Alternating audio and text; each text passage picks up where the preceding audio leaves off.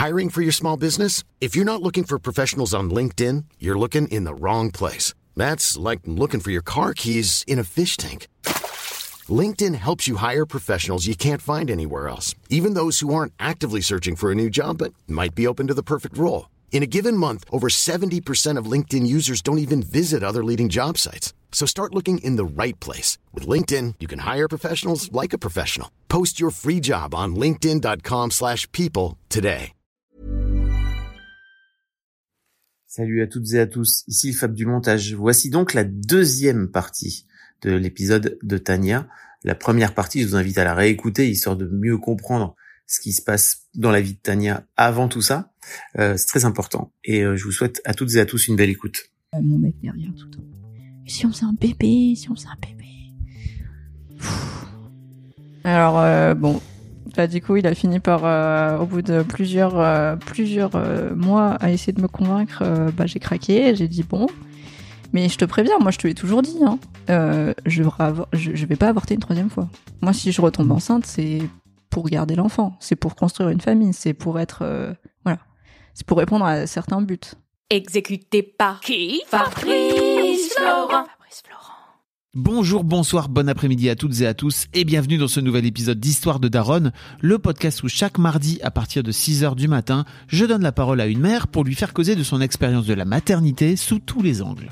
Je suis Fabrice Florent, je produis des super podcasts d'interviews et de discussions. En tout cas, moi, je les trouve super. Et je crée des contenus. Je fais parler des pères de paternité, des mères de maternité, des gens de leur rapport au succès. Je prends des mecs entre quatre yeux pour leur parler de masculinité. Je fais causer des gens de leur rapport à l'argent et de plein d'autres thèmes que je vous invite à découvrir en allant sur mon site fabflorent.com. f a b f l o r e n t.com. Si vous aimez cet épisode, vous pouvez aller écouter la bande-annonce du podcast pour en découvrir plus sur mon travail et mes autres podcasts. Si vous aimez mon travail, vous pouvez m'offrir un cadeau en échange en me soutenant financièrement et ainsi me donner un peu plus de sérénité en vous abonnant par exemple à mon Patreon ou en m'envoyant de l'argent sonnant et trébuchant. Allez dans les notes du podcast ou en allant sur fabflorent.com, f e donc vous y trouverez toutes les infos. Enfin, si vous aimez ce podcast, vous pouvez vous y abonner, mettre un chouette commentaire et 5 étoiles au podcast sur votre application de podcast préférée et surtout, surtout, surtout, partagez cet épisode et ce podcast autour de vous s'il vous a plu. Je suis sûr que vous connaissez des gens que mon travail pourrait intéresser.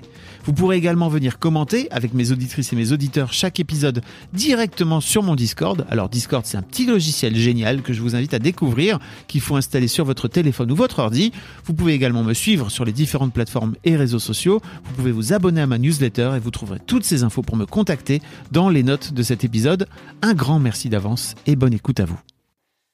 Il dit oui, oui, je sais tout ça. euh, je veux qu'on soit une famille. euh, ça va être super bien et tout. euh, voilà, je tombe enceinte assez vite. Et bon, l'annonce à mes parents se passe pas super bien parce qu'encore une fois, ils considèrent que c'est pas le bon tempo, Mhm. tout ça. Voilà, l'inquiétude parentale, normal quoi. Si en plus tu leur avais parlé de tes projets de doctorat et tout. euh, Ah ouais, ils comprendre ont pas compris. euh, Ils ont pas compris. Ils ont pourquoi dit. ce euh, revirement Mais euh, tu vas faire quoi là euh, Mm. de tes études et tout ça? C'était super. euh, T'étais super bien avec ton ton prof euh, référent. Puis j'étais euh, avec euh, le directeur de l'école doc- doctorale qui avait accepté de, de m'aider pour euh, chapeauter la suite, quoi. Ah Donc ouais, c'était quand même super important Ouais, et tout. Ouais, j'ai ouais. Et là encore une fois, j'ai j'ai perdu mes mots. Je savais pas trop comment leur expliquer. Bah voilà quoi. Je, je suis à un carrefour de ma vie et encore une fois, ma, la maternité, c'était euh, la facilité. On va dire ça. Ouais. Tu le, tu le perçois comme ça aujourd'hui? Maintenant, ouais. Sur le coup, non. Je me suis surtout dit, euh, bah là, euh, si je continue pas mon doctorat, en fait, j'ai plus d'obligations entre guillemets. Je peux me trouver un taf alimentaire. euh, mon copain c'est pareil et on aura un enfant et voilà quoi. Et ça va se passer comme ça. Et donc. Euh, C'est un peu une fuite pour toi? Pardon? C'est un peu une fuite face à un parcours qui paraît compliqué, quoi, tu vois, un parcours d'études? Alors sur le coup, ça peut sonner comme une fuite, et en même temps, je me dis que quelque part, c'est parce que ça faisait un moment qu'il fallait que je me confronte aussi euh, à la réalité de la maternité. Euh, et en fait, avec le, recul, ça m'a fait effectivement du bien, parce que comme comme on l'a dit euh, juste avant là, c'est la maternité, euh, c'est se décentrer.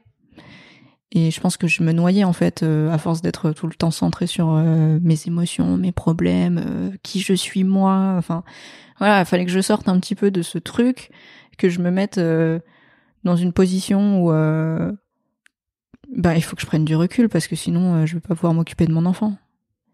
Euh, donc euh, voilà, c'était un peu au forceps quoi, euh, Mm. un peu littéralement.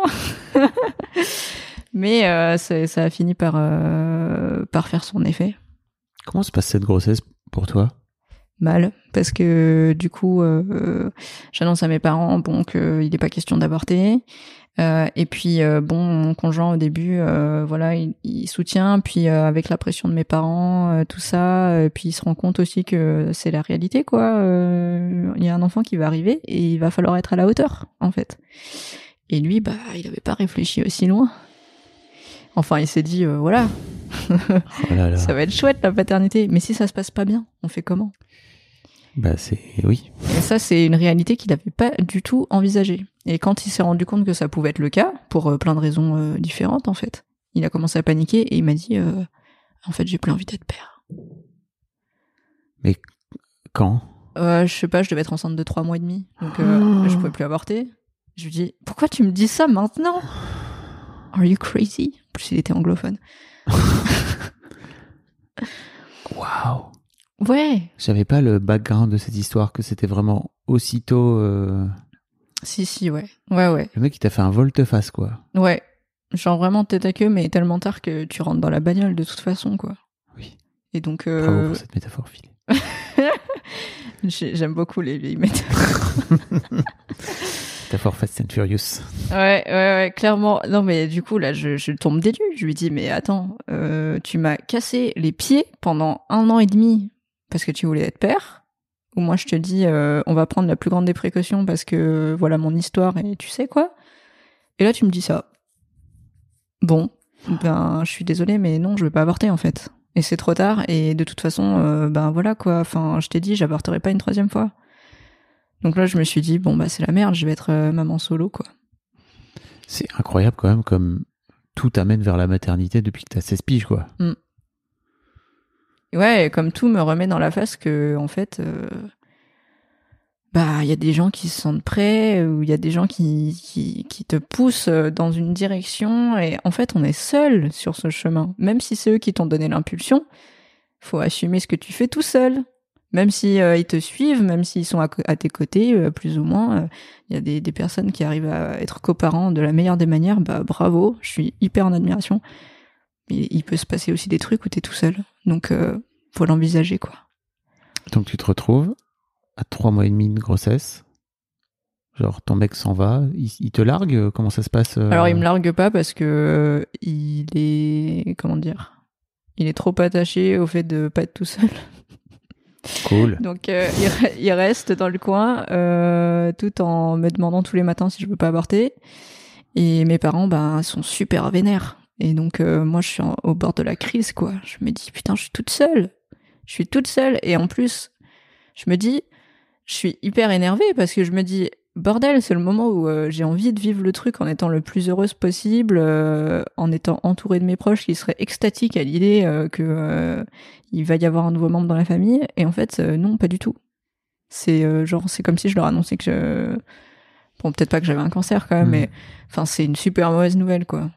Donc, euh, sur ces entrefaits, je déprime beaucoup. Euh, mon conjoint me dit, euh, je pense que peut-être euh, ça irait mieux si on rentrait en Angleterre parce que je me sentirais euh, chez moi, je serais proche de ma famille et donc euh, je pourrais être ce que tu veux que je sois. Waouh.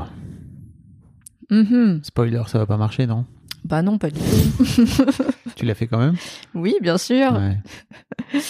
Bah ouais, j'ai pas trop le choix. Je Mhm. me dis si je veux un père pour mon enfant, il va falloir que j'accède à sa demande parce que si c'est ça qui lui permet d'être là, bah j'ai pas le choix en fait. Mhm. Et puis je me dis euh, de toute façon mes parents sont déjà énervés et euh, j'ai pas d'autre attache, donc il y a rien qui me retient ici, donc euh, voilà. Et puis surtout, euh, bah en fait on annonce la nouvelle à sa famille à lui, qui est très très petite, donc il y avait à l'époque euh, bah son grand-père et sa mère.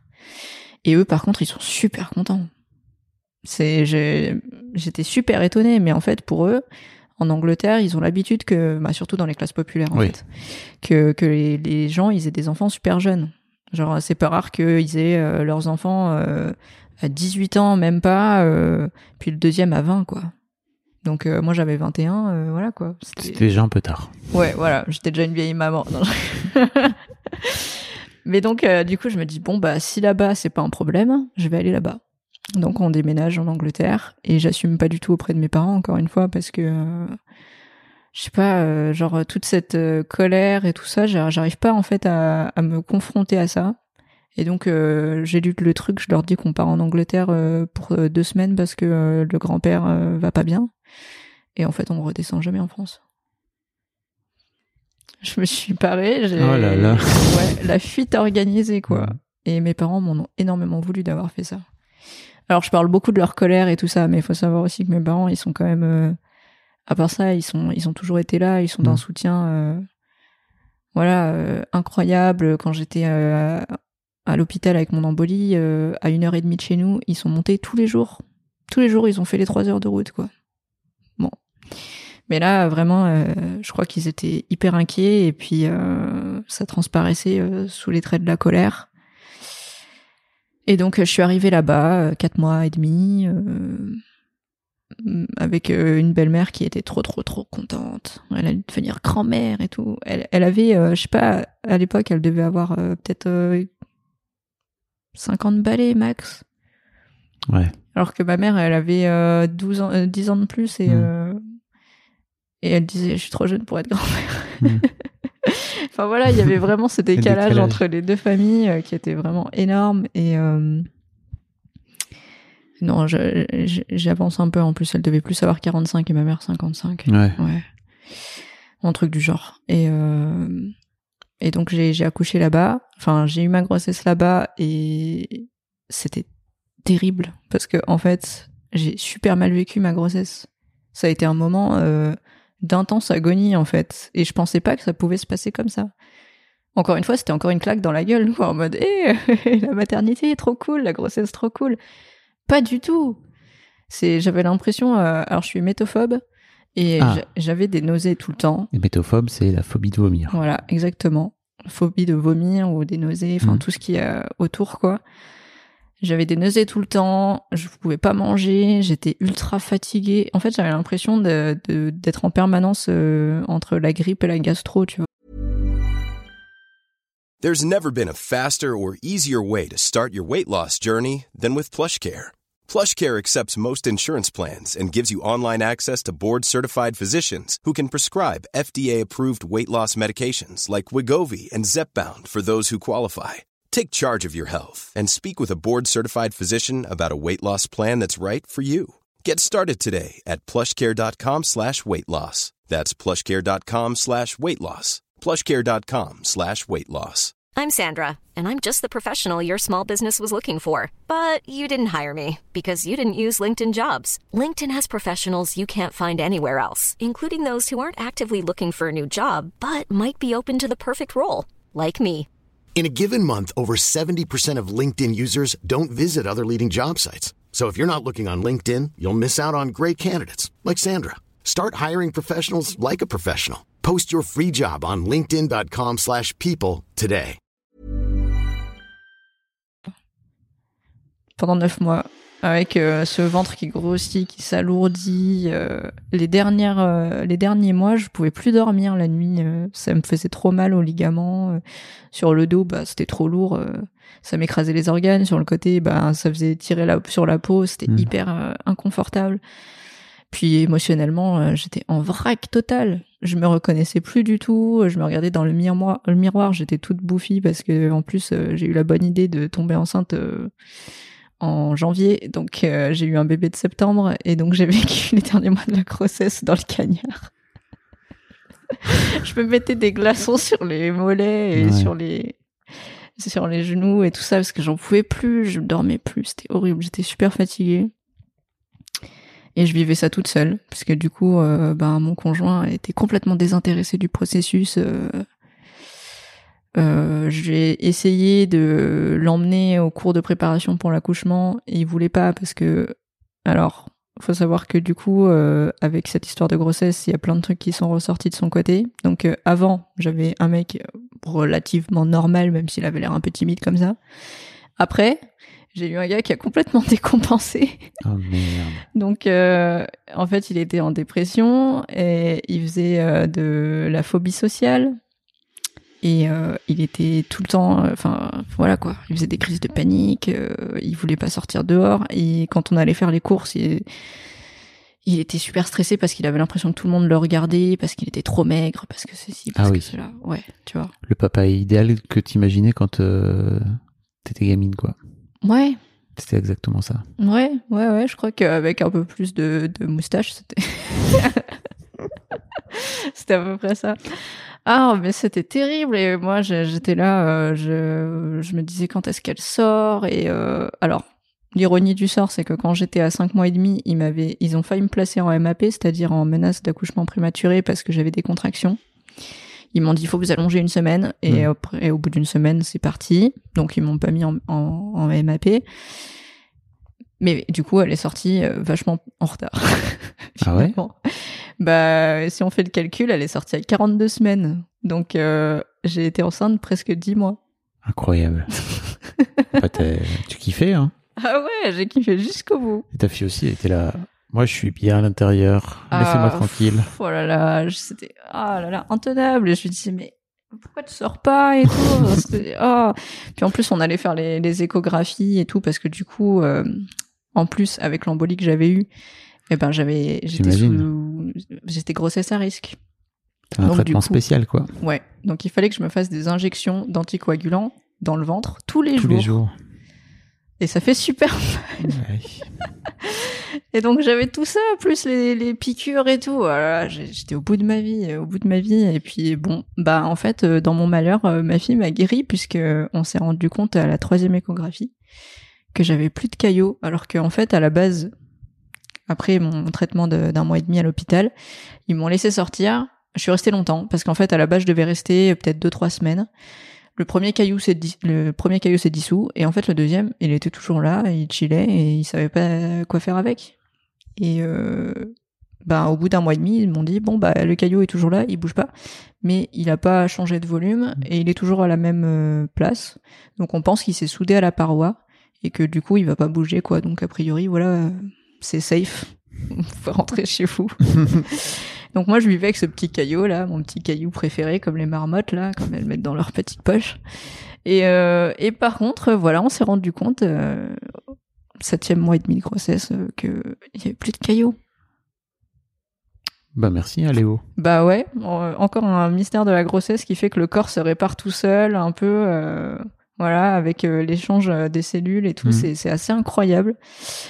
Et euh, ouais, par contre, elle est restée longtemps. Elle est restée longtemps et même euh, on m'avait mis, on m'avait fait une écho pour vérifier qu'il y avait du liquide encore, parce que bon, au bout d'un moment, quoi, le bébé Oui. grossit et puis s'il y a plus de liquide, c'est quand même pas terrible.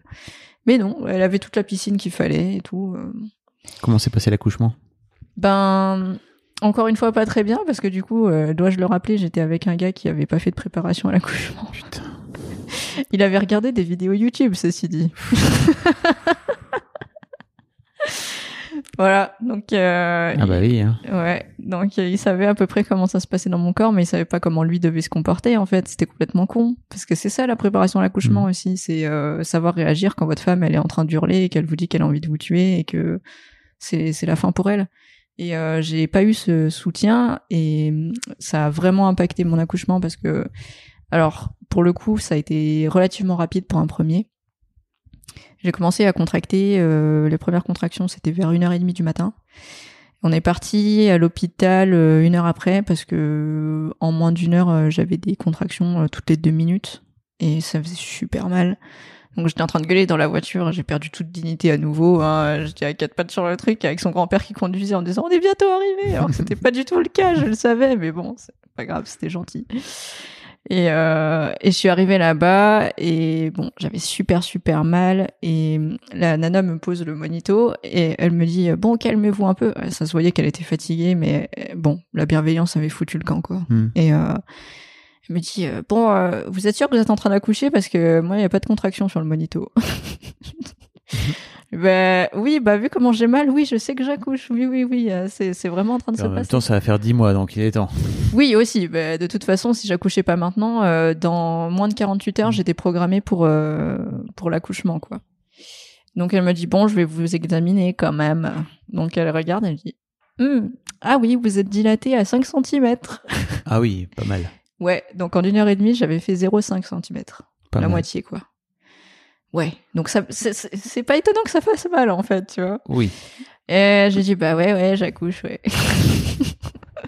Elle me dit, est-ce que vous voulez la péri? Je lui dis, oui, oui, je veux la péri, parce que là, je j'étais complètement submergée par la douleur. J'étais, j'arrivais plus du tout à réfléchir. euh, j'ai, j'ai un moment, j'ai, je lui ai agrippé le bras par réflexe sous le coup de la douleur et elle me dit vous me faites mal et je me dis ah je suis désolée et tout ça mais c'était à un point où en fait j'étais en train de me griffer les jambes jusqu'au sang parce que j'avais besoin de sentir une douleur ailleurs Waouh, ok. pour euh, essayer de faire passer le La douleur dans quoi, le tu vois. bas-ventre. Ouais, ouais, ouais. Incroyable. C'est, on se dit euh, le, le corps comment il pense à ce genre de truc. Plutôt ton cerveau, là, je crois. Ouais, ouais, ouais. Je sais pas si mon cerveau était encore là parce que vraiment je réfléchissais plus là. C'était Ouais. de l'ordre de, de l'animal. Je crois que c'est le seul truc où Ouais. vraiment je me suis sentie euh, complètement déconnectée de la civilisation. Là, c'était. Ah euh, bon. À titre personnel, moi, je, c'est le jour euh, où j'ai vu ma femme accoucher de nos deux filles que je me suis dit, on veut on est des mammifères. Il y a pas, il y a plus de doute là, hein, franchement. Pour moi, il y a vraiment, c'est la loi de la jungle, quoi. Ah ouais, c'est vraiment. euh, il faut, il faut que ça sorte. Il faut que ça se, ça se soulage d'une manière ou d'une autre. Et donc euh, voilà, j'en étais réduit à faire ça. Et même à un moment donné, c'était, j'avais arraché mon intraveineuse sans faire exprès. J'avais du sang partout et je vois mon, mon mec qui vient vers moi en disant ah, t'as du sang partout qu'est-ce qui se passe? La nana revient elle dit ah vous avez arraché votre intraveineuse bon elle était pas contente quoi je dis ouais je suis désolée mais bon elle voyait bien que j'étais en train de Mhm. gueuler dans mon coin là comme un putois parce que j'avais vraiment super super mal Bon, le problème, c'est que ben l'anesthésiste était, euh, il y avait déjà deux, deux autres mères avant moi, et euh, il y avait eu des urgences aussi hein, dans la nuit. Ouais. Donc en fait, il est arrivé euh, sur le coup de 7 heures du matin presque. Ah oui, donc euh, t'as pas eu de péri en fait. Si j'en ai eu une, mais presque à la fin en fait. Ah oui. Finalement, euh, il l'a mise et dans mon malheur, bah elle a super bien fonctionné ma péri. J'avais les sensations des contractions et tout, mais zéro douleur. Hmm. Pas d'effet euh, secondaire, pas de maux de tête, pas de nausées, machin. Vraiment, je suis redevenue moi-même. D'un seul coup, j'étais là, ah, bon, on va pouvoir faire un petit sudoku. Vive la euh. drogue. Ah, clairement, voilà. Là, les gens qui me disent, ouais, non, mais l'aiguille, là, pour la péri, elle est grosse et tout. Je- pff, J'ai rien senti. Le gars, il m'a tendu le papier en disant, il faut signer la décharge et tout. Eh, c'est bon, allez, allez, allez signer votre décharge. Il me dit, vous voulez pas avoir les, vous voulez pas savoir ce qui est écrit? Je dis, non, je m'en Mhm. fous. euh. Envoyez la drogue. J'ai besoin de la gueudreau, là, maintenant. et, euh, et après, eh ben, j'ai attendu, comme ça, tranquillement, que ça se passe. Et sur le coup du 8 heures, ben, euh, j'étais dilatée complètement. Je pense que ça a mis un peu de temps après, effectivement. euh, parce Oui. que ça a un peu ralenti le travail et tout ça, mais tranquille, quoi, franchement. Et on m'a dit, ah bon, bah c'est bon, vous allez pouvoir pousser maintenant. Et alors, ce qui était bien dans cet hôpital, là où ils étaient un peu euh, euh, précurseurs, c'est que ils t'obligent pas à être en position gynéco, Mhm. c'est-à-dire euh, allongé sur le dos, là, euh, tout bêtement, attendre que la mort arrive. Euh, bah là, ils m'ont dit euh, si vous voulez vous asseoir, vous pouvez vous asseoir. Regardez, on vous met les pieds dans l'étrier comme ça et hop, vous pouvez pousser. Il y a pas de souci. Avec la gravité, en plus, ça aide et tout. Enfin, c'est génial, quoi. Donc j'ai commencé à pousser tranquillement. Et euh, bon, bah au bout d'une heure, une heure et demie, euh, voilà, voilà, c'est même pas comme si on m'avait laissé dix minutes pour voir si ça fonctionnait, quoi.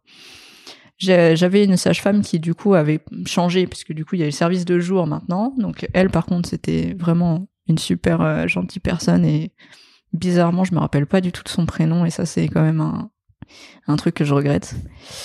Et euh, elle me dit bon, bah là ça fait une heure et demie, je vais quand même regarder où ça en est. Et elle regarde vite fait et tout, puis elle dit ouais, je vais appeler le médecin quand même. Donc elle appelle le médecin. La docteure vient.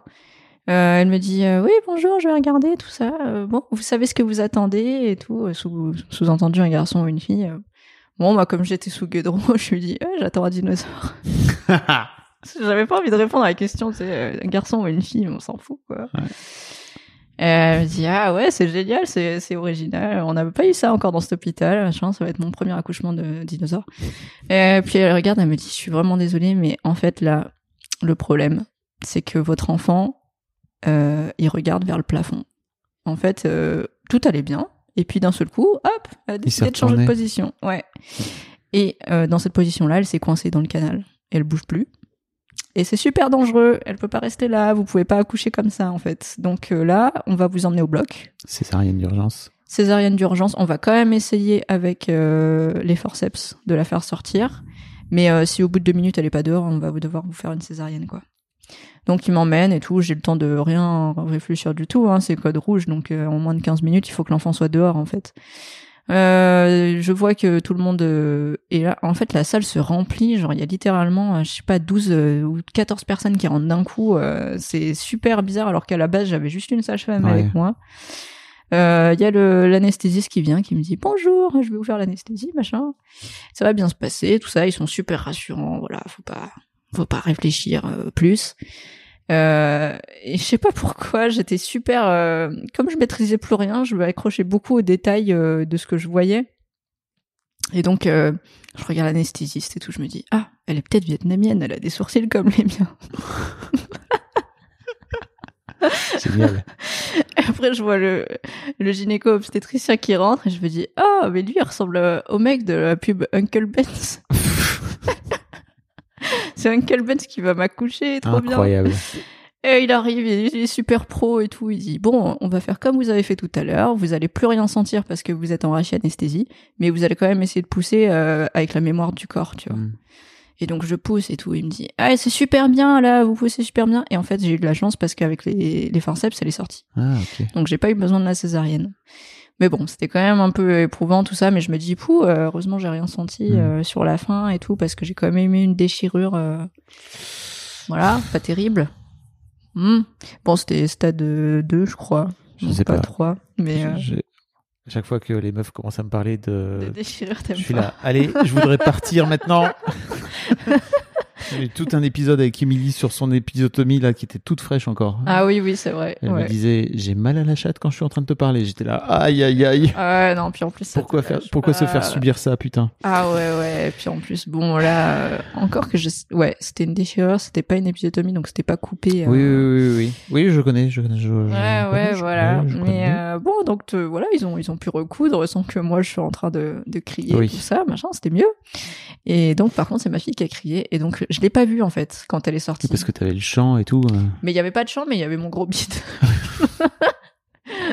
qui gâchait tout, donc j'ai rien vu et j'ai rien senti aussi de quand elle est sortie. Donc ça c'est un peu dommage, vraiment, c'est ça me manque euh, parmi les sensations euh, Mm. de mon accouchement. Et donc en fait, ils m'ont dit Eh, elle est dehors." Je dis "OK, d'accord." Et en fait, je me suis je j'ai commencé à pleurer, je, je me suis dit là, je suis mère quand en fait, je l'ai entendu pleurer. Mm. Parce qu'ils étaient en train de lui faire faire les tests là euh, euh, faire le pédalo là, Mm. euh, regarder si elle a bien cinq doigts euh, à chaque main et tout ça. Et, euh, et là, je me dis, ah, ça y est. Ça y est, elle est là, je, je suis maman, c'est c'est maintenant, c'est fini, c'est fini, c'est et ça commence en même temps, enfin c'est un peu bizarre comme euh, sensation. euh.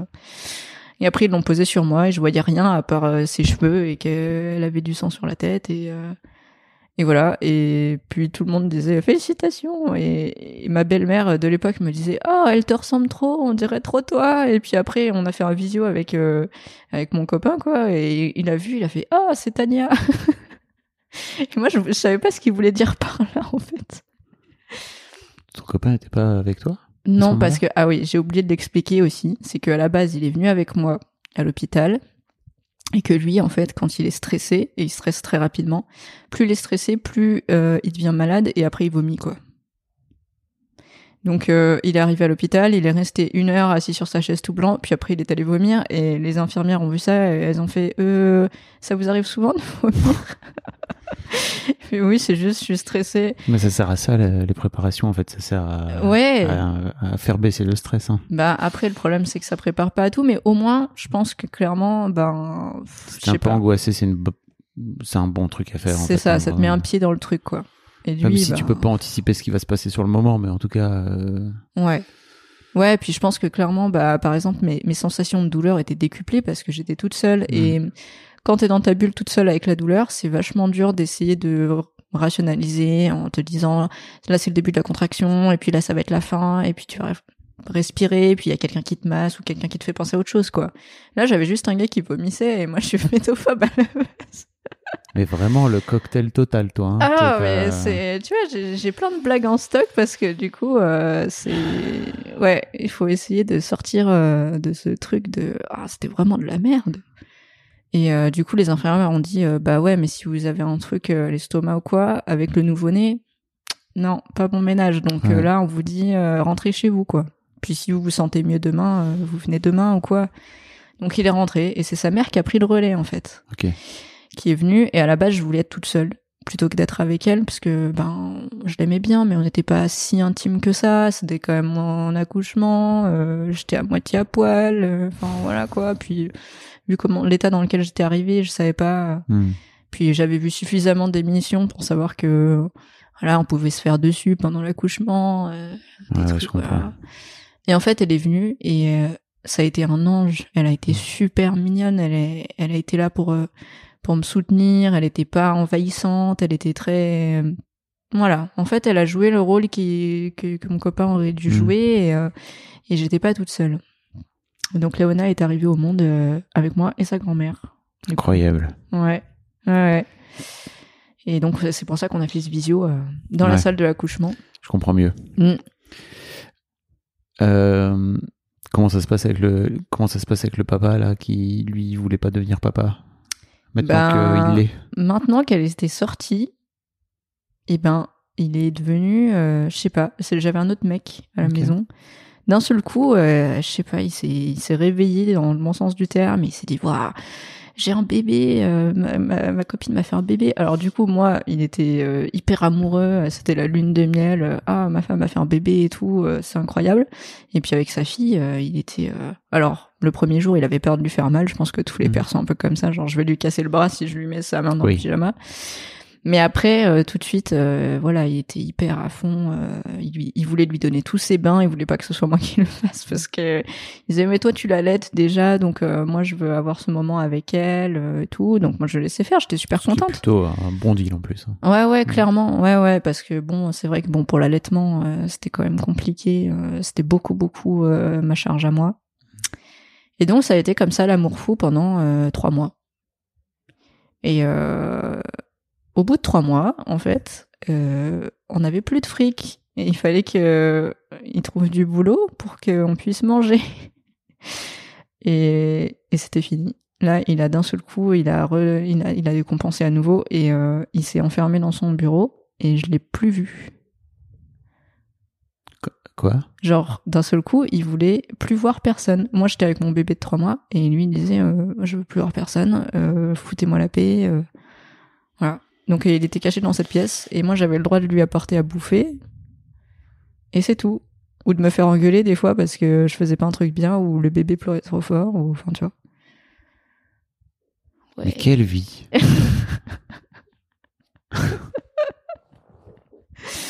Et donc là, ouais, donc d'un seul coup, je me retrouve mère solo dans un pays qui est pas le mien, dans une maison qui est pas la mienne, parce qu'on était hébergé chez son grand-père qui avait une maison euh, qui était trop grande pour lui, donc euh, voilà.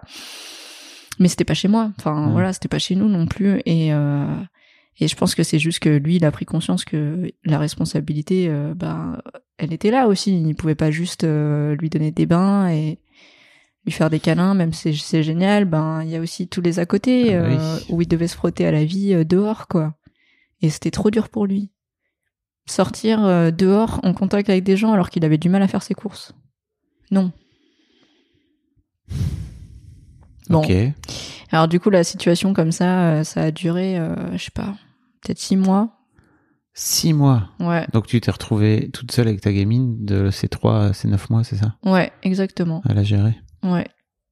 Et puis, euh, bah, tous les jours, je me disais, putain, qu'est-ce que je fous là? Qu'est-ce que je vais faire? Mais j'avais pas, j'avais pas de plan de repli parce que, bah, du côté de mes parents, ben, ils, ils ont fini par accepter la situation euh, parce que c'était comme ça. De toute façon, euh, elle était Mhm. lancée, euh, j'étais enceinte, puis après j'ai accouché, tout ça. Euh, ma mère euh, est venue me voir euh, après la naissance, quelques jours après, et mon père, il est venu, lui, au huitième mois de grossesse pour faire la paix parce que il, il m'a Là, vous étiez embrouillés. ouais lui il était super en colère et en fait avec le recul je me rends compte que je suis un peu une fille à papa tu vois je suis un peu une. C'est-à-dire Bah, j'ai une relation. euh, voilà, mon père. euh, ma mère, je l'adore, mais je m'entends super bien avec mon père et c'est vrai que tout ce qu'il pense, c'est super important. Quand il se passe un truc dans ma vie, bah, j'ai envie de lui en parler. Euh, voilà. Euh, je pense que c'est aussi exacerbé par le fait que quand j'étais plus petite, il m'a beaucoup manqué parce qu'il n'était pas là. En semaine, j'ai eu une maman à temps plein et un papa, voilà, carton. Donc, euh, clairement, euh, le fait que euh, on se soit pas parlé pendant peut-être euh, cinq ou six mois, il refusait de me parler. Quand oui. euh, j'appelais, il voulait pas me parler et je parlais qu'avec ma mère. Ça m'a fait énormément de mal. Et donc, euh, il a décidé de venir me voir. euh, Mais il boudait ou alors euh, il... c'était plutôt euh, non, je suis en colère euh, je, je sais pas. Ouais. Le problème de mon père, c'est que c'est un taiseux et qu'on n'a pas encore eu cette discussion. Si jamais le papa de Tania, tu nous écoutes, viens donc dans l'histoire de Daron. oui, je lui ai dit déjà. Mais il m'a dit, je vais parler de quoi moi? Parlait de quoi? Mon histoire, elle est normale. J'ai juste euh, adopté une gamine, euh, voilà. Elle, Ouais, tout va elle a bien. avorté deux fois et puis voilà. bah oui, tout est normal. Non, mais il me dit, ouais, je suis un vieux papa maintenant. Euh, je lui dis, bah oui, mais t'es un vieux papa, mais t'es toujours mon papa, et puis t'es un jeune grand-père. Je suis sûre qu'il y a plein de trucs que tu pourrais dire. Oh que oui. Mais bon, déjà, faut qu'on ait cette discussion entre nous. à euh, Peut-être que je lui ferai écouter ce podcast et je lui dirai, papa, viens, on va manger ensemble et on va se raconter des trucs. Trop bonne idée. Ouais. Après, on fera un, un épisode où c'est lui qui viendra te donner la conclusion. Ouais. Et du coup, ouais, euh, il y a eu cette relation là, de grossesse, euh, encore une fois, en autarcie, en solitude. Et là, à nouveau, voilà, j'étais à nouveau en solitude. Alors, merci encore une fois, mademoiselle, parce que du coup, j'ai retrouvé euh, des copines là-bas en Angleterre, qui étaient sur mademoiselle à l'époque. Il y avait des mademoiselles partout. Hein. Ouais, bah ça m'a sauvé la vie. Partout dans le fois. monde. C'est incroyable. Mm. Mais euh, j'ai rencontré ces personnes-là et on s'est super bien entendu. Et d'ailleurs, euh, bah, des années après, on est toujours en contact et je les ai invitées à mon mariage. Incroyable. Elles ont vu la, la, la métamorphose de euh, j'arrive en Angleterre, j'ai envie de me tirer une balle, je suis maman solo à aujourd'hui où je suis quand même vachement plus épanouie. Et, et ouais, et du coup, euh, je ne sais plus ce que je Quand- disais. Quand est-ce que tu. Est-ce qu'à un moment donné, tu décides de rentrer en France? Enfin, j'imagine que tu décides de rentrer en France. Ouais, alors c'est ça le France. truc. Mais- C'est que du coup, bah, mes parents, euh, je tenais un peu la façade, quoi. Je leur disais pas ce qui se passait à la maison parce Ah ouais. que j'avais pas envie qu'ils s'inquiètent plus. Ouais. je veux dire, je me suis dit, bon, j'ai eu mon lot de très mauvaises décisions dans ma vie, alors je pense qu'à ce niveau-là, j'ai Mhm. épuisé mes jokers. Donc si je leur dis que, en plus, euh, le mec euh, avec qui j'ai fait un enfant, ben, il est en dessous de tout. Voilà, quoi. Ouais, mais en même temps, euh, si on revient à OK, tu cherches, euh, tu, tu veux faire cet enfant pour trouver ta place euh, par rapport au fait que t'es adopté, si tu veux, ils sont partie prenante dans l'histoire, quoi. Tu vois, Ouais. sans vouloir les. Mais ça, sur, euh, sur le coup, on se le dit pas. Bien sûr. On se dit que c'est ton problème à toi. Et puis, euh, ben, j'avais un peu la tête dans le guidon. Du coup, comme euh, mon mec travaillait pas, ben, moi, je suis allée chercher du boulot. Euh, j'ai jonglé entre la- le rôle de maman solo, je l'allaitais encore, le boulot et tout. Alors, du coup, j'ai réussi à trouver des trucs où, justement, heureusement, ça s'est plus ou moins bien goupillé. J'ai pu faire les trois en même temps. Mais c'était super dur. Et bon, euh, je gagnais pas beaucoup d'argent non plus, donc euh, on Mhm. vivait sous le seuil de pauvreté. Enfin, on vivait, on avait euh, 17 livres par semaine pour se nourrir à trois dessus. Quoi. Ce qui est vraiment pas beaucoup. C'est pas beaucoup, ça fait une vingtaine d'euros, quoi. Donc euh, bon, je m'assurais que ma fille manque de rien, et puis heureusement avec l'allaitement, ça coûtait pas pas très cher. Mais à côté de ça, euh, voilà quoi. euh, D'un point de vue euh, santé, euh, épanouissement, euh, quand je sortais, c'était pour aller voir du coup mes copines. soit on faisait des trucs gratuits, soit ben des fois elles me payaient des trucs ou quoi. euh. T'osais leur demander. Ben au début pas trop, mais Mhm. bon des fois bah elles voyaient bien quoi que c'était la galère et tout, donc euh, ça leur arrivait. Mais bon par fierté souvent ben je préférais un petit peu, euh, je préférais payer mon truc et puis euh, bon bah tant pis on mangera moins ce mois ce mois-ci quoi. Mais euh, ouais c'était super dur. Mais c'est là aussi où je me suis dit tu vois ben c'est toujours dans les moments super durs, comme la fois où je me suis retrouvée à l'hôpital, que je rebondis le plus. Genre, j'ai besoin de me prendre ce putain de mur Ouais. et de venir le lécher comme t'as dit l'autre jour, Ouais. voir euh, quel goût ça a. Et euh, après, eh ben, je passe à autre chose et j'arrive à trouver l'énergie en moi pour me dire Eh, mais t'es pas une merde. Tu peux faire des trucs dans ta Mhm. vie. T'as des ressources. euh, tu- tu- ça va le faire, quoi. J'ai un pouvoir de résilience qui se réveille à chaque fois. Et, euh, Bien sûr. et des fois, je l'oublie, tu vois. Mais, Mm. euh, mais non. En fait, c'est là, quoi. Et donc voilà, donc j'ai fait mon petit truc, euh, mon petit bonhomme de chemin là, dans ma grande difficulté où j'ai dû me confronter à des trucs. euh, par exemple, j'avais jamais préparé de, de candidature euh, pour un boulot de ma vie. Mm. Et genre à un moment, j'avais voulu postuler pour un truc dans le dans le RH et la nana m'appelle à 7h30 du matin. Je comprends rien à ma vie déjà, je décroche. Je dis oui, bonjour. Oui, vous avez postulé pour tel poste et tout. Oui, oui. euh, alors j'essaye de trouver mes mots et tout. euh, je suis pas réveillée. Puis elle me dit alors euh, vous avez, euh, vous savez de de quoi ça parle ce boulot et tout. Alors moi je je- j'explique vaguement ce que j'ai compris et tout. Puis bon il y a un silence puis elle me dit bon bah je suis désolée mais ça va pas le faire. En plus elle était pas très sympa au téléphone. Je pense que bon peut-être elle en avait marre de- d'avoir plein de d'applications qui menaient à Mm. rien. Mais bon moi j'ai un peu pris pour les autres quoi.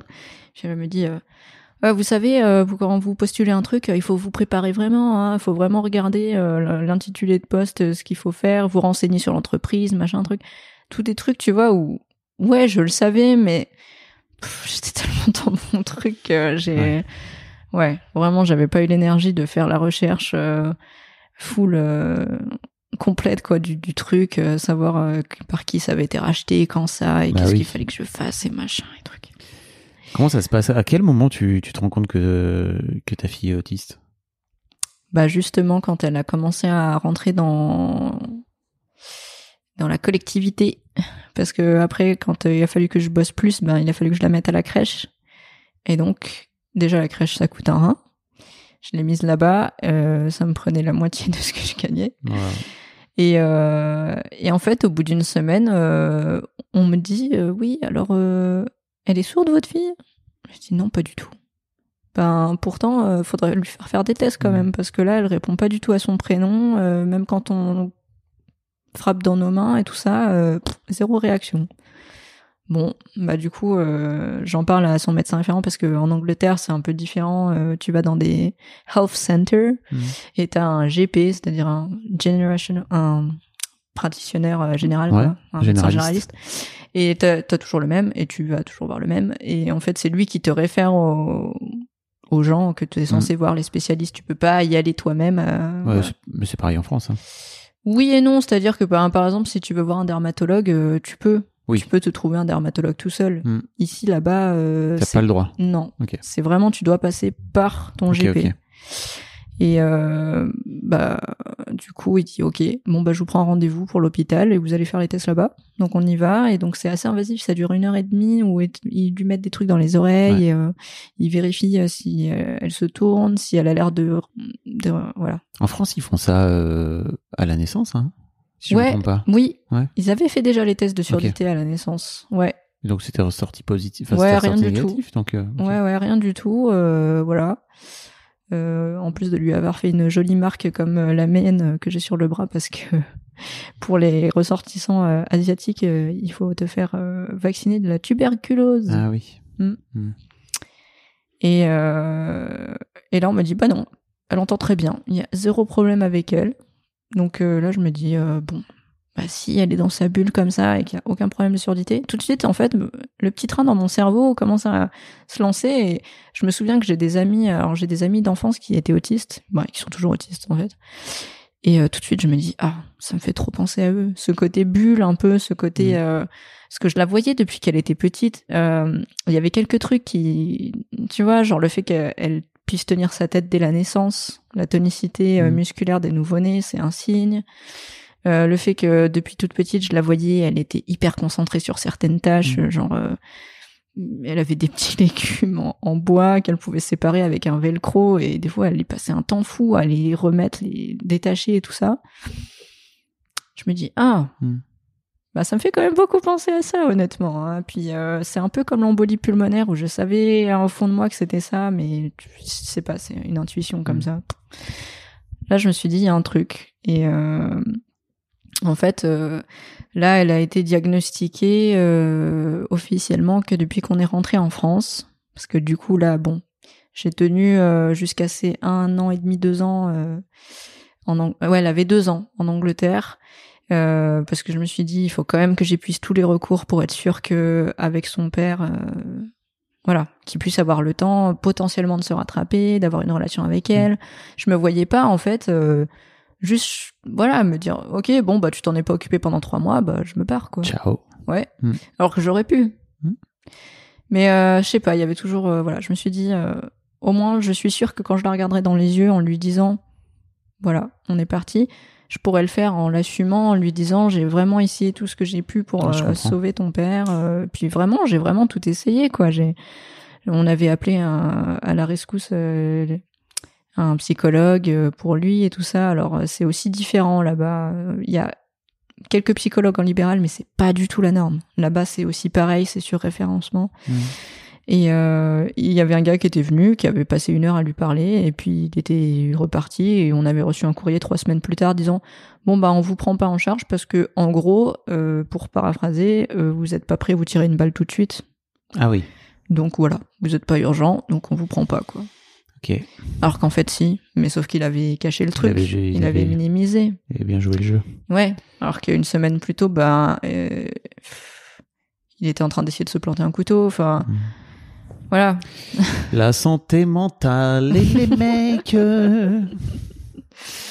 Gros sujet, ça aussi, vraiment. Euh, moi, je rigole zéro là-dessus, quoi. Bah oui. Je veux dire, là, euh, avec mon mari, c'est un truc, je le prends. Mon mari Mon mari. Mon mari Mon marais. Mon marais. Ouais, ouais, je, je, alors, je, je veux pas faire le boulot à sa place et tout, et je veux pas le materner non plus, mais je veux lui laisser l'espace nécessaire pour qu'il puisse euh, vraiment euh, vivre ses émotions et voilà, tout ça. Mais bon, c'est un autre sujet. Et, euh, et du coup, bah, en fait, au bout de deux ans, je me suis dit, c'est mort. Le, là, notre, notre relation euh, et, et celle qu'il a avec sa fille, c'est en état de mort cérébrale depuis Mhm. un moment, ça sert à rien de s'acharner. Il était Oh. tout le temps cloîtré dans son bureau. Il Alors, il avait fini par ressortir et par se trouver un taf.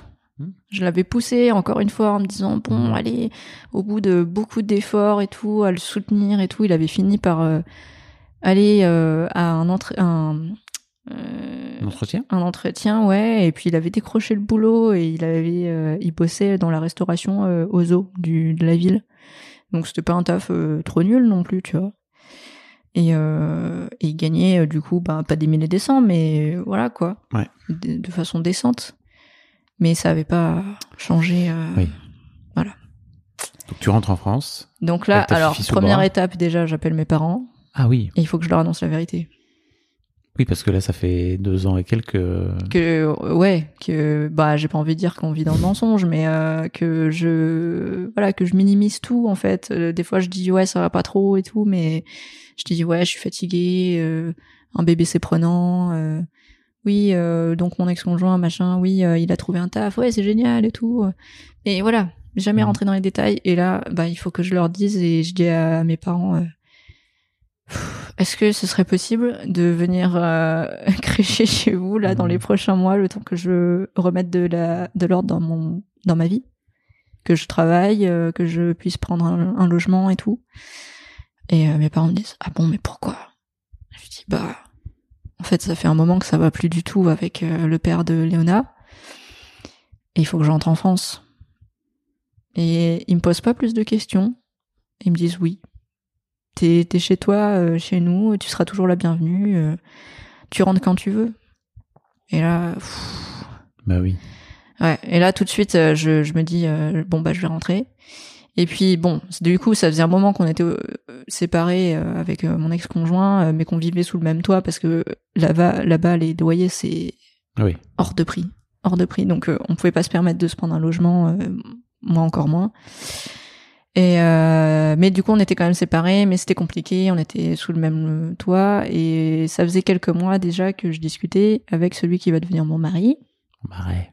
et et avec qui ça se passait super bien et qui euh, me soutenait beaucoup dans toutes mes démarches et tout ça. Et donc euh, je prends mes billets d'avion euh, pour rentrer en France. Et là le Covid. je me dis mais putain quoi, c'est ça s'arrête jamais, c'est Incroyable. quoi. Le Covid, donc tous les avions sont cloués au sol et je ne peux pas rentrer. Et toutes les semaines, mon billet, on me dit vous pouvez pas partir, mais euh, la semaine prochaine, oui. Hmm. Et après, c'est annulé et rebelote. horrible. Et donc euh, là, euh, ça fait euh, donc plusieurs euh, semaines que je discute bien, bien, bien euh, avec cette personne. Et c'est le moment où mon ex-conjoint se réveille et se dit Il Ah faut non, la récupérer. elle va vraiment princesse. partir. Oui. Elle va me laisser tout seul. Non, mais c'est ça en fait. Ouais. Parce que, alors du coup, il essaye de me récupérer et tout, euh, et il me fait des crises de jalousie incroyables, et il essaye de manipuler Oh euh, ma vie, et il, il regarde si je suis en ligne parce que il sait que je discute avec l'autre personne, donc euh, des fois il vient toquer à ma porte en disant « Et j'ai vu que t'étais connecté sur WhatsApp, est-ce que c'est parce que t'es en train de lui parler ?» Le red flag également, hein, là, on peut le Ah dire. hein. non, mais je- Euh, oui. Là, c'est, là, ça pue, hein. Ouais, ouais, non mais... pff, là là... Et euh, j'ai fini par le bloquer de partout. Tania et les garçons. C'est pas série. Hélène et les garçons, mais ça, ouais. clairement. Ah là là, mais ouais. et en fait, tu dis ça, mais ça a été euh, horriblissime parce que du coup, du coup, la personne avec qui je discutais me dit, je suis hyper intéressée par toi. J'ai envie que quand tu rentres en France, on se mette ensemble. Je suis amoureux. Mm. Et moi, je lui dis, non. Désolé, mec. Je t'aime vraiment beaucoup. Mais en fait, là, je suis à un moment de ma vie où déjà, j'ai pas le loisir de me planter parce que j'ai Mhm. une petite fille à charge que je sors de d'histoires qui sont très compliquées, très traumatisantes, et que là, en fait, je me fais pas du tout confiance. Mm. Je me dis, j'enchaîne les garçons qui sont d'une qualité douteuse, pour pas dire autre chose. Euh, comment dire que là, je me dis que j'ai. Ils sont également très fertiles, hein, on peut le dire. hein. Oui, oui, ils ont pas de problème de fertilité. Euh, je j'ai peur, j'ai Mhm. peur en fait. Je me chie dessus à l'idée que avec toi, ce soit la même chose, même si j'ai l'impression que c'est pas le cas. Mais j'arrive pas à me faire confiance. Et euh, je t'aime trop pour me dire que avec toi, ça va être un flirt et ça pourrait mal se terminer ou quoi. Enfin, c'était pas possible, quoi. Et donc euh, il me dit oui, je comprends. Et en fait, c'est là où je me suis dit ah, mais en fait, euh, ben, il a jamais dit que c'était un nice guy, tu vois, genre Mhm. un, un mec bien. Souvent, les mecs qui disent que c'est des mecs bien, bah, c'est pas des mecs bien. faut s'en méfier parce que généralement, t'as pas besoin de le dire. Généralement, C'est tu ça. l'es. Voilà, exactement. Et surtout, ben, ça devrait pas être une qualité. euh, Enfin, Oui. tu vois, tu devrais juste être un mec bien, c'est tout. voilà. Et là, je me suis dit, ah, alors peut-être que c'est quelqu'un, euh, effectivement, tu vois, euh, s'il est pas parti en vrille en me traitant de tous les noms parce que je lui dis euh, non, Mm. ben c'est voilà. Et surtout, ben il est resté euh, ami avec moi après quoi. Il m'a pas ghosté, euh, il n'est pas, il s'est pas dit bon bah puisque je peux pas tremper mon biscuit, je me casse. Ouais. Enfin voilà. Alors que je, ça aurait pu être possible quoi. Donc je suis en train de piquer ma crise là sur mon caillou en Angleterre, euh, post-Brexit, post-Covid, enfin non, en plein dans le Covid du coup. Et euh, avec euh, un ex-conjoint qui part en vrille totale, c'est la roue libre. là, le, le dernier truc, je, je, je- on parlait de la colère là tout à l'heure et euh, j'ai littéralement euh, pété un câble parce que euh, il a essayé de se planter un tournevis dans l'épaule en me disant il faut que tu restes. Génial. Oui. Mais c'est ça qu'on veut dans la vie. Parce que finalement, est-ce que c'est pas ça que Hollywood nous montre? Mais si, c'est ça, c'est ça. Hollywood veut que tu t'ailles te trouver un mec qui est prêt à crever pour toi. Sauf Voilà. que quand ça arrive, et pas pour les bonnes raisons, et ben tu te dis, bah merde. c'est trop. Oh, dis donc, c'est pas du tout ce que j'attendais. Entre la théorie et la pratique. Ah bah dis donc, c'est bizarre ça. Ouais. Ah non, non, mais là, alors là, j'ai vu rouge, je lui ai dit, mais pourquoi t'as fait ça? Et puis en plus, surtout, je me dis, ah, c'est encore moi qui vais devoir appeler les secours, c'est moi qui vais devoir me taper, aller- à l'hôpital, m'occuper de ce mec, j'en j'en peux plus, j'ai plus envie de m'occuper de lui, j'ai- je veux plus m'occuper de personne à part ma fille et moi, quoi, j'en ai trop marre. Et donc, euh, bon, il comprend ses conneries et tout ça, euh, pff, il se prend en charge tout seul pour aller s'occuper de sa blessure à la Ah, le mec, ça l'a vraiment fait. Hein. Et, euh, ok, ouais, oui, Oui, écoute. oui, oui, non, non, pour de vrai. Let's pour go. de vrai. La santé mentale et les mecs. euh. Tu veux pas en faire un vrai jingle ouais. Parce que vraiment, dans Daron, il y en a. il y en a dans tous mes podcasts d'ailleurs. Ouais, c'est ça. Puis comme ça, tu pourrais vendre les cercles de parole euh, entre Ouais, là, tout ça. Oh là là. Il y aurait des choses. un vrai dos. Et, euh, et en fait, du coup, euh, Tu je. finis par réussir à rentrer, j'imagine. Oui, parce que du coup, j'appelle du coup euh, mon mec et tout. Enfin, du coup, entre temps, j'avais dit bon, Ok. bah, je suis amoureuse de toi. Ok, mais euh, bon, je sais pas ce que je peux te donner en fait. T'attends pas à ce que ça soit une relation euh, traditionnelle, euh, voilà, tout ça. Je suis un peu cabossée, tout ça, il va me falloir du temps et tout. Je lui dis, euh, j'en peux plus, je vais le tuer si c'est pas lui qui se Mhm. tue. Il vient de s'enfoncer un putain de tournevis dans l'épaule, qu'est-ce que je fais? Là, mon avion, il vient encore d'être annulé. euh, je, je- voilà, j'étais au bout de, de ma vie. Il me fait, bon, écoute, c'est quoi ton PayPal? Je lui dis, bah, c'est ça. Il me fait, mais pourquoi euh, Qu'est-ce que tu vas faire avec? Il fait, tu verras, je t'envoie de l'argent et tu vas te prendre un billet Eurostar Oui, c'est ça. J'allais dire pourquoi ne pas prendre un billet de train. parce mais- que ça coûte beaucoup plus cher. Oui, ok. Là, euh, le billet euh, EasyJet, c'était peut-être une cinquantaine d'euros. Eurostar, c'était 350 boules. Tu vois? Et moi, j'avais pas cet argent. Ouais. Il me fait, je t'ai envoyé 500 euros, tu prends ton billet. Je fais, mais pourquoi t'as fait ça? T'es malade, 500 euros, c'est énormément d'argent et tout. Il fait, mais oui, mais il faut que tu t'en ailles, il faut que tu t'en ailles. C'est pas Mhm. possible, tu peux pas rester dans ces conditions-là. Moi, ça me fait, ça m'angoisse de fou de savoir que t'es sous le même toit que ce gars qui fait des trucs comme ça, quoi. Il avait raison, en fait, mais. Mm, Oui. Donc euh, je prends mon billet Eurostar et tout, euh, ça coûte une blinde et tout, puis j'annonce à tout le monde, bon bah finalement j'ai pris un billet Eurostar et je vais voir son grand-père, je lui annonce cette fois, je m'en vais vraiment. Euh, ultime requête, si t'as un peu de respect pour moi SVP, est-ce que tu peux m'emmener à la gare de Londres? Parce que nous on était à Bristol, Ok. donc faut savoir que Bristol c'est trois heures de voiture de Londres. Pff, bah, il me dit, euh, il me regarde avec toute la peine du monde en disant, euh, c'est à cause de mon ex-conjoint là. Euh, Je dis oui. Il me fait ouais, je comprends. Je dis bon bah tu pars quand? Je lui dis bah c'était le jour et euh, et il m'a emmené à la gare. Mm. Et là, j'ai pu rentrer en France. Et j'ai envoyé un message d'exultation à, à mon mec quand j'ai vu le panneau, euh, je crois que c'était Douai, euh, en France et tout. Je suis en France et tout. Calé. Oh là là, après euh, un mois d'attente et tout, c'est incroyable. Et là, j'arrive chez mes parents et mes parents aussi, ils ont été incroyables et je suis restée dix jours chez eux et mon père m'a trouvé un appart incroyable euh, qui- qu'il a, réussi à louer pour moi, quoi. Euh, il a fait des pieds et des mains, euh, machin. euh, il a mis ma tante dans la combine parce qu'il fallait un co-garant parce qu'il gagnait pas trois fois le salaire, je sais pas quoi et tout. et c'est l'appartement dans lequel on est encore là. Et, et je suis rentrée en France. Incroyable. Ouais, Et donc, ta fille aujourd'hui a 6 ans. ouais, elle va avoir six ans, ouais. Euh, Donc on est arrivé en France, elle avait deux ans et demi. vous êtes mariée avec euh, Ouais, depuis ton- l'été celui dernier. que t'appelles ton mari Oui. depuis tout à l'heure. Il y avait un indice. Et ça va mieux?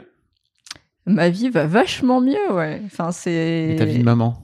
Ouais, bah en fait, je pense que tu vois, j'en j'en ai pris conscience il y a pas très longtemps que c'est vraiment super important pour moi que du coup il y ait cette stabilité dans plein d'aspects de ma vie. Parce que déjà moi de base, je suis une personne qui a besoin d'énormément de stabilité parce que je suis arrivée dans un chaos pas possible, que ma vie jusque là ça a été un chaos pas possible aussi. Hein.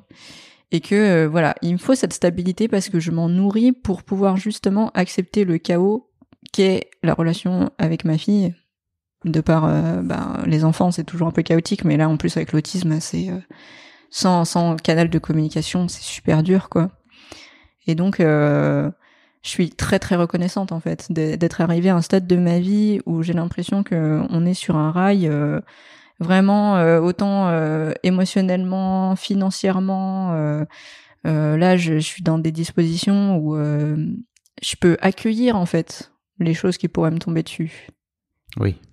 Et ça Aussi bien psychologiquement que sur tous les autres aspects, c'est ça Ouais, ouais, ouais. Parce que du coup, ben, j'ai assaini beaucoup de choses avec mes parents. Là, j'habite euh, littéralement à 100 mètres de chez eux. C'était pas forcément prévu comme ça, mais bon, le plan. euh.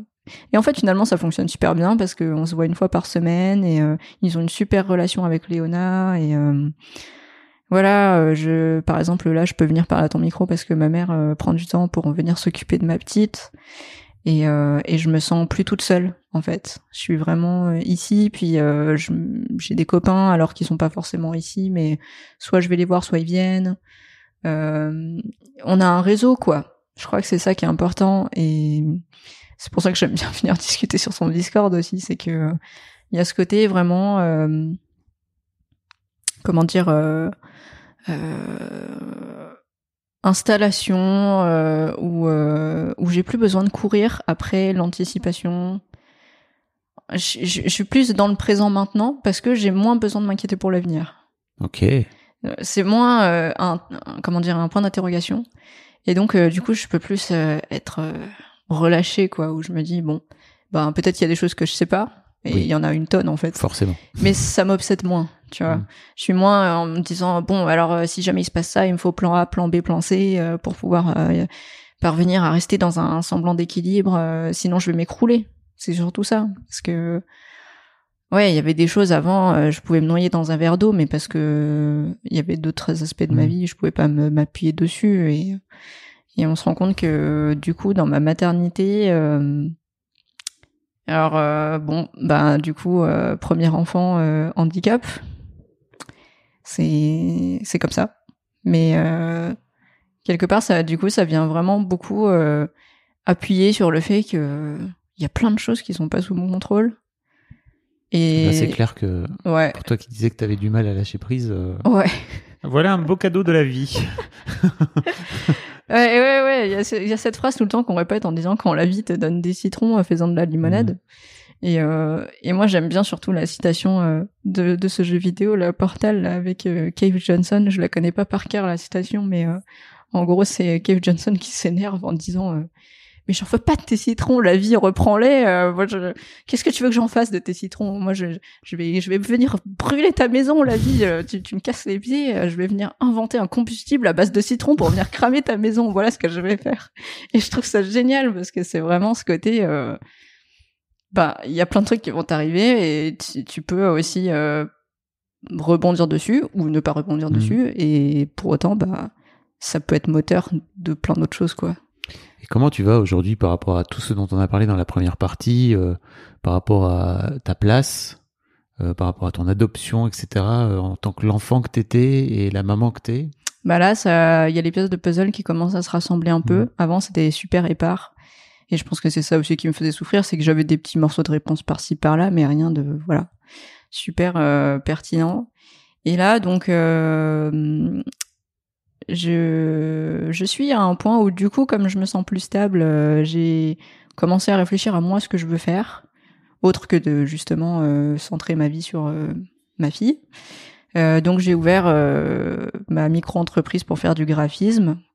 Oui, ça n'a aucun sens avec tout ce que j'ai fait jusqu'à Mhm. présent, parce que voilà, j'ai fait de la psychologie, puis après j'ai fait HEC pour, pour, parler d'innovation et de management et tout ça, donc voilà. Mais là, je m'épanouis là-dedans, et euh, surtout, euh, je, je peux le faire parce que, ben, d'un point de vue financier, ça fonctionne. Euh, j'ai pas besoin d'avoir une activité qui soit vraiment euh, à fond les ballons pour euh, qu'on puisse survivre. En fait, je crois que c'est surtout ça.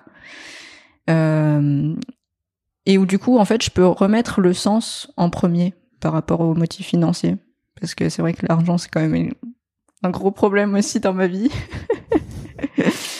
et, je me retrouve là, et je me retrouve avec un conjoint aussi où euh, vraiment c'est peut-être que parce que justement j'ai fait ce volte-face dans ma propre vie, dans ma propre façon de voir les choses aussi, parce que faut le dire ce qui est en fait. Si si j'avais toujours des mecs un peu pourris à mes côtés, c'est parce que il y avait certains critères que je pensais importants et il y en a d'autres que je mettais de côté. C'était quoi les critères importants qui étaient finalement pas importants? Et ben on le disait justement, un mec prêt à mourir pour toi. Ouais. Parce que avec l'adoption, du coup, j'ai ce, ce syndrome de de la peur de l'abandon qui euh, qui est là de temps à autre, voilà, qui explique aussi mon hé- hémétophobie. C'est un peu bizarre, je sais, mais bon, quand je raconte l'histoire, ça fait plus sens. Euh, et du coup, bah en fait, pour moi, ce qui était plus important, C'est c'était quoi le lien entre l'hémétophobie et la peur de l'abandon? En fait quand j'étais toute petite, enfin quand je devais avoir 6 ou 7 ans, j'ai eu une grosse gastro et euh, j'étais super malade. Et avant ça, je suis sûre que j'ai dû, dû vomir avant, tu Mm. vois, c'est sûr.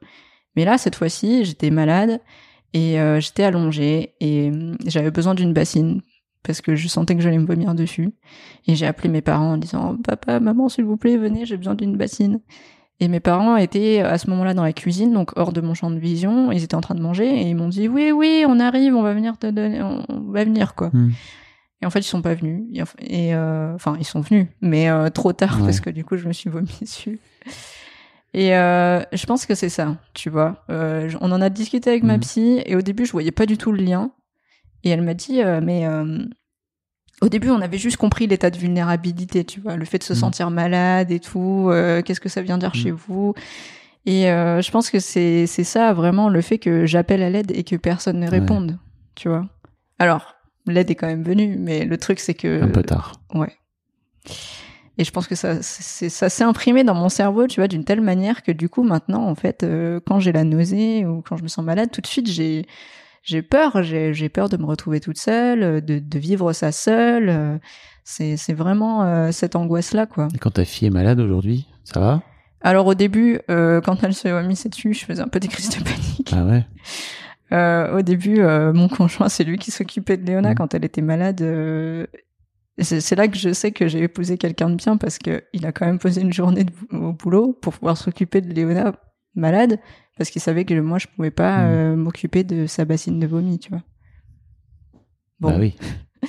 Et maintenant, ça va vachement mieux parce que euh, comme il est toujours présent, bah, petit à petit, voilà, cette peur euh, de d'être seule, elle diminue et donc j'arrive un peu plus à rationaliser et et ça se passe mieux. Et en fait, forcément, plus t'es stressé, plus t'accumules. Oui. Voilà, les nausées, c'est pas dingue. Et donc euh, voilà, souvent j'arrive à me calmer, je respire et des fois ça passe tout seul et, et c'est un- cet effet un peu vertueux aussi de me rendre compte que ça peut passer, que voilà, que ça peut bien se passer, on va dire. T'as la sensation d'avoir trouvé ta place. J'ai l'impression que c'est encore un work in progress Ok. parce que par exemple au niveau de mon activité de graphiste, ben c'est tout nouveau et euh, bon bah j'ai l'impression de faire quelque chose qui a beaucoup de sens pour moi. Surtout que j'essaye de d'utiliser ce que j'ai compris en psychologie et tout ça pour euh, aider mes clients en fait à à développer euh, qui ils sont en Mhm. fait plutôt que de développer juste une image qui pense être la bonne pour leur communication. Des fois la, la nuance est un peu euh, Oui. subtile et d'être voilà euh, avec une interlocutrice qui écoute vraiment ce qu'ils ont à dire et euh, voilà Oui, c'est mon approche euh, C'est ce qu'on appelle des soft skills en Mhm. entreprise, oui pas voilà Je mettrai un lien euh, dans les notes pour euh, si vous voulez aller découvrir le, le travail de Tania. Ah, c'est gentil. Et, et donc, euh, je, des fois, je me, je me pose encore la question euh, si ce que je fais, ça va fonctionner? Est-ce que c'est vraiment ce que j'ai envie de faire euh, pour euh, Alors, en fait, c'est là où je me pose moins la question de si j'ai vra- vraiment envie de le faire euh, dans les dix années à venir. Si j'ai plus envie, bah c'est pas grave. Alors qu'avant, il fallait vraiment que j'ai un plan euh, pérenne. Ouais. Hop, on est parti sur les rails de la vie et voilà quoi. Mais parce qu'on nous a toujours préparé à ça aussi finalement. Bah hein. oui, monde de merde. Voilà. Et maintenant, je me dis que c'est moins grave, que je peux euh, avoir euh, l'immense privilège d'essayer, de faire ma petite expérience, de me donner les moyens aussi, et euh, on verra où ça va. Mais euh, mais oui, de d'être d'être cette partie-là, cette facette-là, d'a- d'avoir cette relation avec ma fille où où je suis très attentive à ses besoins, où j'essaye de voilà, elle, elle, elle a un suivi du coup depuis qu'elle a trois ans. Je l'ai tout de suite pris au sérieux parce que je savais que c'est les années euh, fondatrices, un peu la petite enfance quand même. Euh, j'ai préféré mettre ma vie professionnelle entre parenthèses et euh, m'occuper d'elle à temps plein, euh, puisqu'elle va à l'école, mais pas tout le temps, quoi. Il y a des, des jours un peu, des après-midi ou des matins qui sautent, et elle a trois rendez-vous médicaux par semaine quand même. Ouais. Mais c'était important pour moi de faire les choses bien, de me dire, ben moi avec mon HPI, machin truc, ben on savait pas quoi faire avec et euh, ça a pu me causer du tort par la suite parce que je savais pas quoi faire en fait. De comment je réfléchissais je savais pas en- comment en faire une force je savais pas comment euh, vivre l'échec parce que ça la peur de l'échec c'est quand même un gros truc aussi. Euh, j'ai envie que ma fille elle ait pas ça comme Mhm. expérience. J'ai envie qu'elle aime aller à l'école j'ai envie qu'elle euh, se bloque pas devant l'échec que elle ait envie d'essayer, qu'elle ait cette curiosité qui la quitte pas en fait. Et euh, bon, voilà, je sais que ma fille n'est pas moi, donc euh, même s'il y a certaines simili- euh, similitudes ou similarités, Similitude, je crois. euh, ben c'est quand même important hum, qu'elle puisse être elle-même, sans que j'essaye toujours d'interférer. Je, je pense beaucoup à ma mère aussi qui, euh, même si ça partait d'une bonne intention, a pas mal interféré aussi sur certaines choses parce que voilà, elle était inquiète et elle nous aimait, donc c'était sa manière de faire. Bien Mais sûr. Bon, on essaye toujours de faire euh, soit complètement à l'opposé, soit pareil que ses parents. mais- Ouais, au final, euh, c'est un peu ce qu'Angelo disait dans, dans un épisode récent, là. On finit toujours par, de toute façon, merder. Mm. Certes, peut-être différemment de nos parents, mais en fait, on merde quand même. Oui, voilà, on merde sur des points différents. ouais, ou parfois, euh, on reproduit exactement la même chose et pff, ouais. c'est pas grave. Ouais, je... alors qu'est-ce qu'il y a de grave dans la vie? C'est la grande question. Bah oui, parce que regarde comment tu t'en sors. Ouais, j'essaie de. Alors, euh, je pense que voilà, je pense que le, le point central de ma vie, c'est de lâcher prise sur euh, qu'est-ce qui est grave, qu'est-ce qui ne l'est Mhm. pas. Là, par exemple, euh, c'est un peu le stress à la maison parce que l'appartement qu'on loue, euh, la propriétaire va le vendre et que ça veut dire qu'on va devoir déménager euh, dans quelques temps. Pas tout de suite, tout de suite, mais enfin quand même. Et c'est là où je sens, tu vois, de Ouais. des, des, des de ma façon de penser, la façon dont je peux être très sclérosée sur cette- certaines choses. Mm.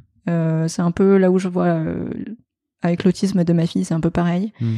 où j'ai besoin de connaître les choses, j'ai besoin de pouvoir me les figurer, j'ai besoin qu'on m'explique, j'ai besoin de comprendre. S'il y a un truc que je comprends pas que c'est la confusion, euh, c'est le bordel. En fait, le simple fait de le savoir et d'en être consciente, c'est déjà énorme. As Ouais. conscience ou pas? Alors oui, Enfin, maintenant oui, quand j'étais oui. quand j'étais plus jeune, non, et ça me posait problème parce que j'avais l'impression que voilà, c'était c'était la fin du monde.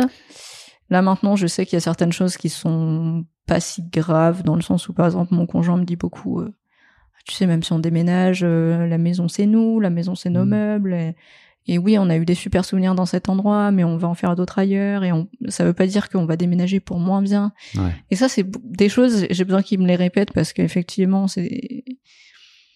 S'il faut que ça rentre aussi, parce que moi, tout de suite, je vais me dire, Hmm, je vais déménager, mais pourquoi? Bah oui. Dans quel endroit on va se retrouver? Et puis, bah, j'aurai plus mes repères. Euh, je, par exemple, là, euh, bah, j'ai mis un an à, à comprendre et connaître mon quartier, et ça me tranquillise beaucoup Hmm. parce que je sais que par exemple, bah, pour faire tel endroit à tel endroit, je vais mettre tant de temps. Donc je peux m'organiser tout de suite en me disant, par exemple, là je mets 14 minutes pour faire ça. je peux partir à telle heure, donc je partirai pas trop tôt et pas trop tard. Ouais. C'est toutes ces euh, toutes les approximations qui disparaissent de ma vie, ça me fait du bien Mm. quelque part, Mm, mais ça vient aussi euh, m'enchaîner aussi. Ah ça. Mais t'es encore jeune. Oh là là. oui, Est-ce qu'il y a un sujet dont on n'a pas parlé? Je ne sais pas ma On foi. a parlé de plein de trucs. Je parlais de beaucoup de choses. Je pars dans beaucoup de sujets C'était super, vraiment. Ouais, bien comme d'habitude, euh, Tania, après avoir euh, coupé le micro, me sort une dinguerie puisque tu es en train de me dire que tu vas au Vietnam cet été?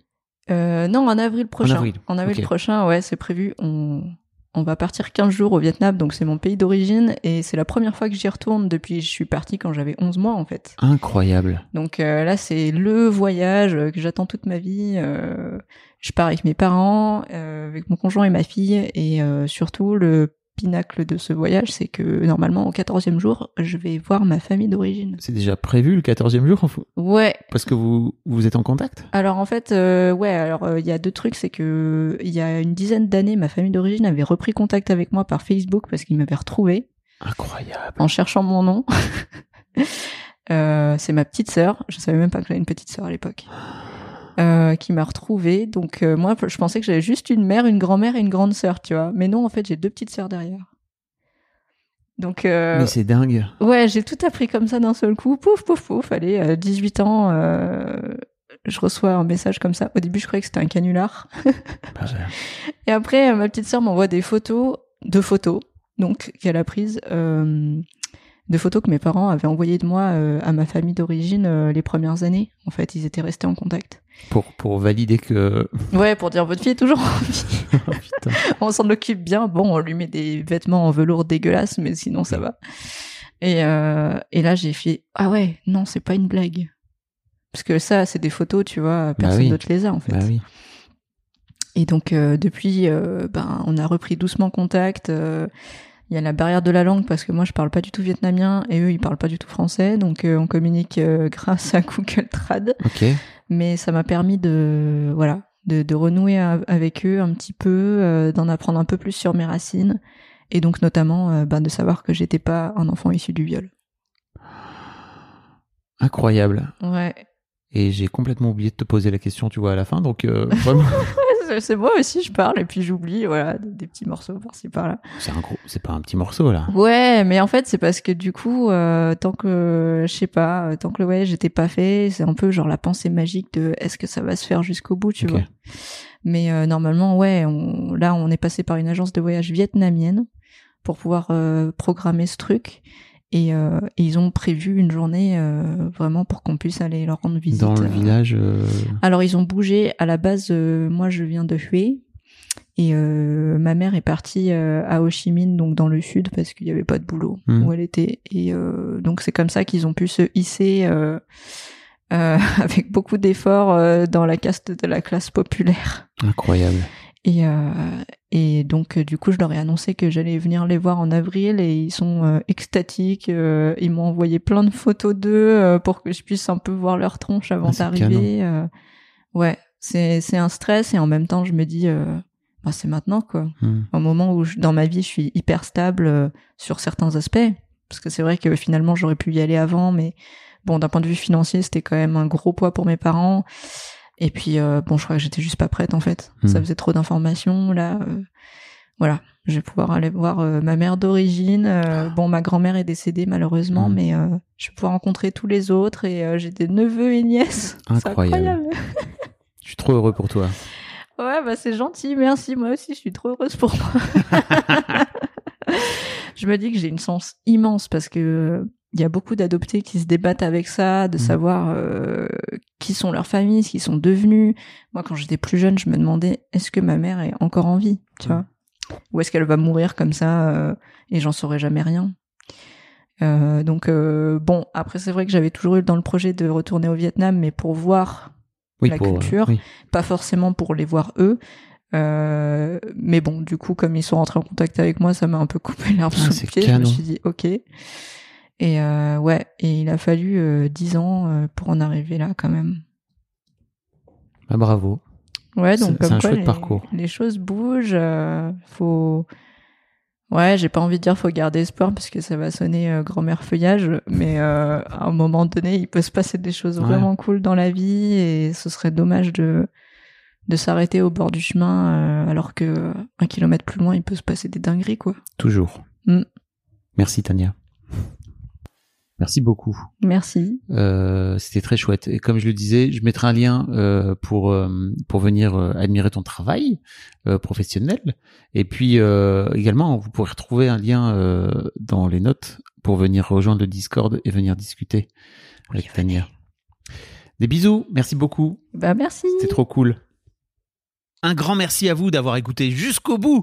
Pensez à rejoindre le serveur Discord pour venir commenter avec le reste de ma commu. Je vous trouverai tous les liens dans les notes de cet épisode. Et si mon travail vous plaît, je vous rappelle que vous pouvez m'offrir en échange un peu de sérénité en vous abonnant à mon Patreon ou en m'envoyant de l'argent en vous munissant de votre CB. Vous trouverez tous les liens dans les notes de cet épisode également. Bonne fin de journée et j'espère à très bientôt pour un nouvel épisode de podcast. Even when we're on a budget, we still deserve nice things. Quince is a place to scoop up stunning high-end goods for 50 to 80% less than similar brands. They have buttery soft cashmere sweaters starting at $50, luxurious Italian leather bags, and so much more. Plus, Quince only works with factories that use safe, ethical, and responsible manufacturing.